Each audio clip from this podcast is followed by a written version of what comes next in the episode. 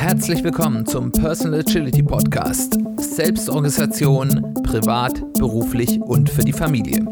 Ich bin Simon Kleiber.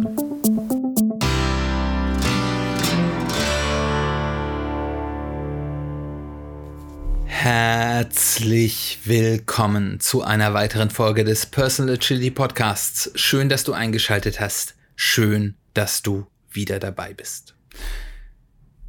Die vorletzte Folge des, der agilen Sommergedanken unserer kleinen Überbrückung der Sommerpause, in denen wir uns mit den fünf Scrum-Werten beschäftigen und was sie für persönliche Agilität und Leben in einer immer schneller und komplexer werdenden Welt denn bedeuten. Und heute möchten wir uns eben mit dem vierten der Scrum-Werte auseinandersetzen, nämlich Respekt. Und das ist vielleicht von den Werten, weil es ein sehr zwischenmenschlicher Wert ist, der, der jetzt so im ersten Moment, und ihr werdet das auch aus den Ausführungen haben, weil die deutlich allgemeiner sind, äh, am wenigsten direkt mit persönlicher Agilität zu tun haben, weil es jetzt weniger auf etwas in uns wirkt, sondern wie wir zwischenmenschlich agieren. Aber, und das würde ich jetzt gerne so ein bisschen dir mitgeben, so als Hörfilter quasi mitzunehmen auf die ganzen Punkte. Ähm, die Art, wenn wir diesen Respekt anderen Menschen ja wahren und zeigen, werden wir anders wahrgenommen und Menschen reagieren auf uns anders. Und das wird uns eben, und das hatten wir in der letzten Folge ja schon besprochen, in einem Umfeld, wo es immer weniger Dinge gibt, die man wirklich ganz alleine tun kann, enorm helfen, weil wir eben auf das Wohlwollen und die Hilfe anderer Menschen immer wieder angewiesen sein werden. Und diese Hilfe wird immer anders aussehen, wenn ich sie einem Menschen gebe, bei dem ich gemerkt habe, dass er respektvoll mit mir umgeht, als mit jemand, wo ich dieses Gefühl vielleicht eher nicht habe. Genau, Respekt ist ein Thema, über das haben wir ja schon ganz intensiv gesprochen. Auch hier äh, verweise ich gerne auf die Folge zum Thema Augenhöhe, wie man Menschen auf Augenhöhe begegnet und warum das sinnvoll ist. Was, was wir uns hier bewusst sein müssen, ist, dass ein ganz wichtiger Wirkfaktor der agilen Methoden die Menschenzentriertheit ist. Das beruht auf der über Überzeugung, dass eben in dieser Zeit, in der wir heute leben, in diesen Zeiten der Unsicherheit, äh, in der Zeit der Komplexität, des schnellen Wandels, es nicht Systeme oder Formalismen sind, die die Probleme dieser Zeit lösen, sondern es sind Menschen. Und ich glaube, dass das auch noch eine ganze Weile so bleiben wird. Das mag jetzt vielleicht in Zeiten, wo alle im äh, künstlichen Intelligenz-Hype sind, komisch klingen, aber es werden insbesondere diese komplexen Themen, an denen wir uns jetzt abarbeiten, werden signifikant von Menschen gelöst werden, vielleicht zum, unter Zuhilfenahme von neuen Technologien wie zum Beispiel künstliche Intelligenz, aber es wird Menschen mit aller ihrer Facettenreichheit und auch ihrer Unperfektheit, weil das ist auch ein Asset, gelöst werden. Und damit Menschen dies leisten können, benötigen sie ein Umfeld, in deren sie eben wie Menschen und nicht wie Maschinen behandelt werden, in denen ihre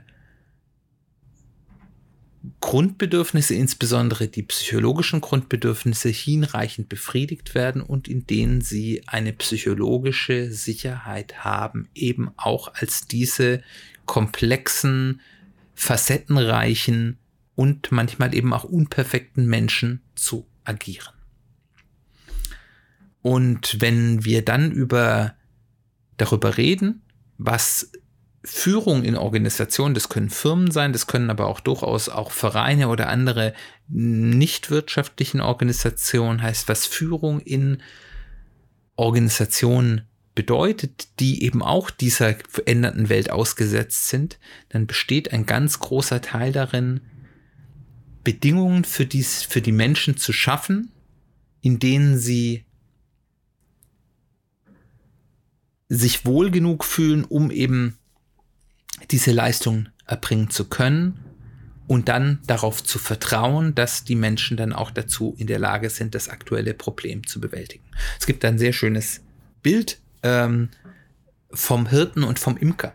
Ähm, die sagen, Führungskräfte in der alten Welt, in der, in, im 20. Jahrhundert, äh, in der 20. Jahrhundert denke, waren wie Hirten. Das sind ja prinzipiell jetzt mal keine schlechten Menschenhirten. Es gibt jetzt ja auch ja religiöse äh, Verknüpfungen, gerade im Christentum, wo äh, der Hirte als besonders äh, gutes Bild ge ge gezeigt wird. Ein Hirte, der, der schaut äh, nach, den, nach seinen Tieren, dass es denen gut geht, ähm, aber er, er treibt sie mit Hilfe seiner Hunde eben auch auf die Wiese, wo die jetzt gerade grasen sollen. Äh, und wenn es da abgefressen ist, dann schaut er, dass das dorthin geht und wenn die und schaut ganz regelmäßig nach den nach den äh, Tieren, ob die auch gut gegessen haben, ob sie auch genug Wolle haben und sie haben auch dann eben ihren Hund dabei, der die dann vielleicht auch mal verbellt, wenn die Schafe nicht so tun, was sie wollen. Und äh, äh, bei diesem Bild ist es eben auch wichtig, dass man regelmäßig dann nach diesen Tieren schaut und ihnen ganz genau zeigt, wo sie denn zu grasen haben. Und auf der anderen Seite, und das ist das Bild, was vielleicht dann eher für die, für, für, für äh, Führungskräfte, Führungspersonen in der neuen Welt, in dieser komplexeren, schnelleren Welt gilt, ist das Bild des Imkers. Der Imker, was macht der? Der nimmt ein äh, Bienenstock und der setzt den auch an eine gewisse Stelle in eine Gegend, in der vielleicht die Blumen wachsen, die interessant sind für die Honigerzeugung. Und der setzt den dorthin und schaut, dass der auch sicher steht, dass der nicht durch einen Sturm oder, oder irgendwas anderes, durch Leute, die vorbeikommen, umgestoßen wird. Er schafft diese Bedingungen, wo sich die Bienen sicher fühlen können und die notwendigen Ressourcen haben, die Aufgaben zu erfüllen, und dann lässt er sie in Ruhe. Der Imker schaut nicht fünfmal am Tag in den Bienenstock. Die Bienen würden total kirre werden, würden keine, äh, würden keine äh, Honig mehr sammeln und würden wahrscheinlich den Imker angreifen. Ähm, sondern er vertraut darauf, dass die Bienen wissen, was sie zu tun haben, wenn er und, und dann auch erfolgreich sind, wenn dieser Imker oder die Imkerin die Rahmenbedingungen richtig gesetzt haben. Der Imker sagt nicht den Bienen, du fliegst jetzt exakt zu dieser Biene hin und du saugst an dieser Biene 0,3 Sekunden und dann fliegst du zur nächsten Biene und zwar äh, zur nächsten äh, Blume und zwar genau zu dieser. Das macht ein Imker nicht, sondern der Imker sagt im Großen und Ganzen, wir haben hier unser Problem. Wir sind in diesem Feld mit dieser Art von Blumen.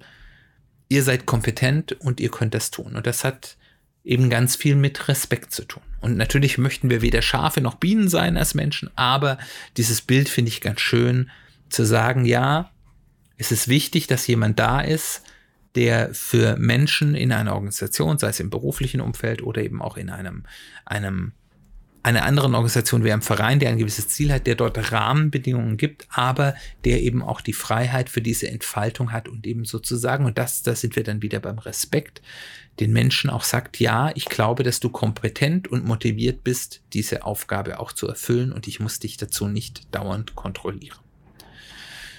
Und dann sind wir beim Menschenbild, das mit der Agilität verbunden ist. Und das sagt, dass jeder Mensch erstmal als Mensch etwas wert ist und nicht nur als Leistungserbringer. Und dass Menschen, und da sind wir wieder bei etwas kontraintuitivem, dass Menschen, die wir wegen ihres Menschsein wertschätzen, Respekt, und nicht nur, weil sie eine bestimmte Leistung erbringen, mehr und bessere Leistung erbringen werden als jemand, den ich nur für seine Leistungserbringung wertschätze.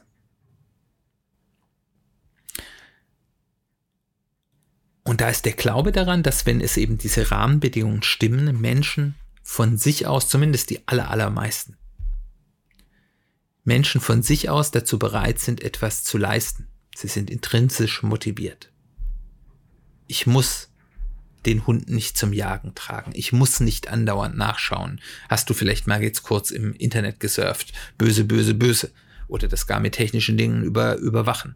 sondern ich kann erstmal davon ausgehen, zumindest so lange, bis ein Mensch mir das Gegenteil beweist, dass dieser Mensch bereit ist und in der Lage ist,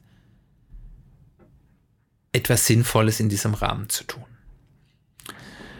Und, und das ist der dritte Punkt, der auch was mit Respekt zu tun hat, in diesem Menschenbild. Menschen sind nicht perfekt und müssen es auch nicht sein. Und es ist okay, sein ganzes Selbst zu sein. Und das ist, glaube ich, ein, eine Reise, in der wir uns gerade noch relativ am Anfang befinden, gerade in der Wirtschaftswelt ist. Wir sind es immer noch gewohnt und ich bin im Berufsleben auch noch ganz stark so aufgewachsen, aber da findet gerade ein großer Umbruch statt. In den manchen Unternehmen schneller als in den anderen dass wir uns nicht mehr für den Beruf in eine Businessbox quetschen müssen und nur mit den Dingen, die professionell sind und in diese Business passen, nur die eben in die Arbeitswelt einbringen können, sondern dass wir als unser ganzes Ich kommen können und eben manchmal auch vielleicht Fähigkeiten, die erstmal mit unserem Beruf wenig zu tun haben oder Eigenschaften, die mit unserem Beruf erstmal wenig zu tun haben, auch nutzbar sein können, um in unserem beruflichen Umfeld erfolgreicher zu sein. Das ist etwas, was eben aus diesem integralen Ansatz, über den wir ja auch schon verschiedentlich geredet haben, kommt. Und daraus resultiert zuletzt eben auch Respekt gegenüber anderen Ideen, anderen Lebenserfahrungen, anderen Hintergründen. Das ist das, was man dann landläufig unter Diversität zeigt, dass ich eben nicht sage, nur die Menschen, die genauso sind wie ich, die so alt sind wie ich, die das gleiche Geschlecht haben, die aus einer ähnlichen sozialen, aus einem ähnlichen sozialen Hintergrund kamen, die vielleicht von der gleichen, keine Ahnung, gibt es ja in manchen Unternehmen, von der gleichen Elite-Universität sind wie ich, die den richtigen Stallgeruch haben, nur die sind sonst etwas wert, sondern eben auch Menschen, die andere Erfahrungen haben, andere Sichten auf Dinge, die vielleicht manchmal auch unbequem sind, dass das auch Respekt genießt. Und last but not least resultiert eben daraus, dass man in einem agilen Menschenbild diesen Respekt erstmal als Vorleistung gibt, dass man erstmal sagt, ich gebe jedem Menschen, dem ich begegne, erstmal diesem Respekt. Ich begegne jedem dieser Menschen mit Respekt. Und das bedeutet nicht, dass das für immer so sein muss. Es gibt Menschen, die ganz sicher meinen Respekt nicht verdienen und den auch nicht bekommen. Aber das müssen die mir erstmal beweisen. Manche Leute können das sehr schnell, aber meistens dauert es doch einen Moment. Und zum Glück sind es sehr wenige. Das heißt, ich gebe erstmal den Respekt als Vorleistung und ich entziehe dieses Vertrauen und diesen Respekt erst, wenn ich einen guten individuellen Grund habe. Und es führt nicht dadurch, dass es manche schwarze Schafe gibt, dass ich den Respekt, mit dem ich anderen Menschen gegenüber auftrete, sozusagen grundsätzlich verliere. Und um die Klammer hier noch herumzumachen, wie gesagt, das ist alles sehr zwischenmenschlich. Das, die Beispiele waren jetzt sehr stark auch aus dem beruflichen Umfeld. Ihr könnt ihr euch aber auch alle auf andere Umfelde, äh, Felder sehen, gerade auch im Freundeskreis, im erweiterten Freundeskreis, so im, im Hobbybereich, sage ich mal, haben die eine ganz, ganz große Relevanz.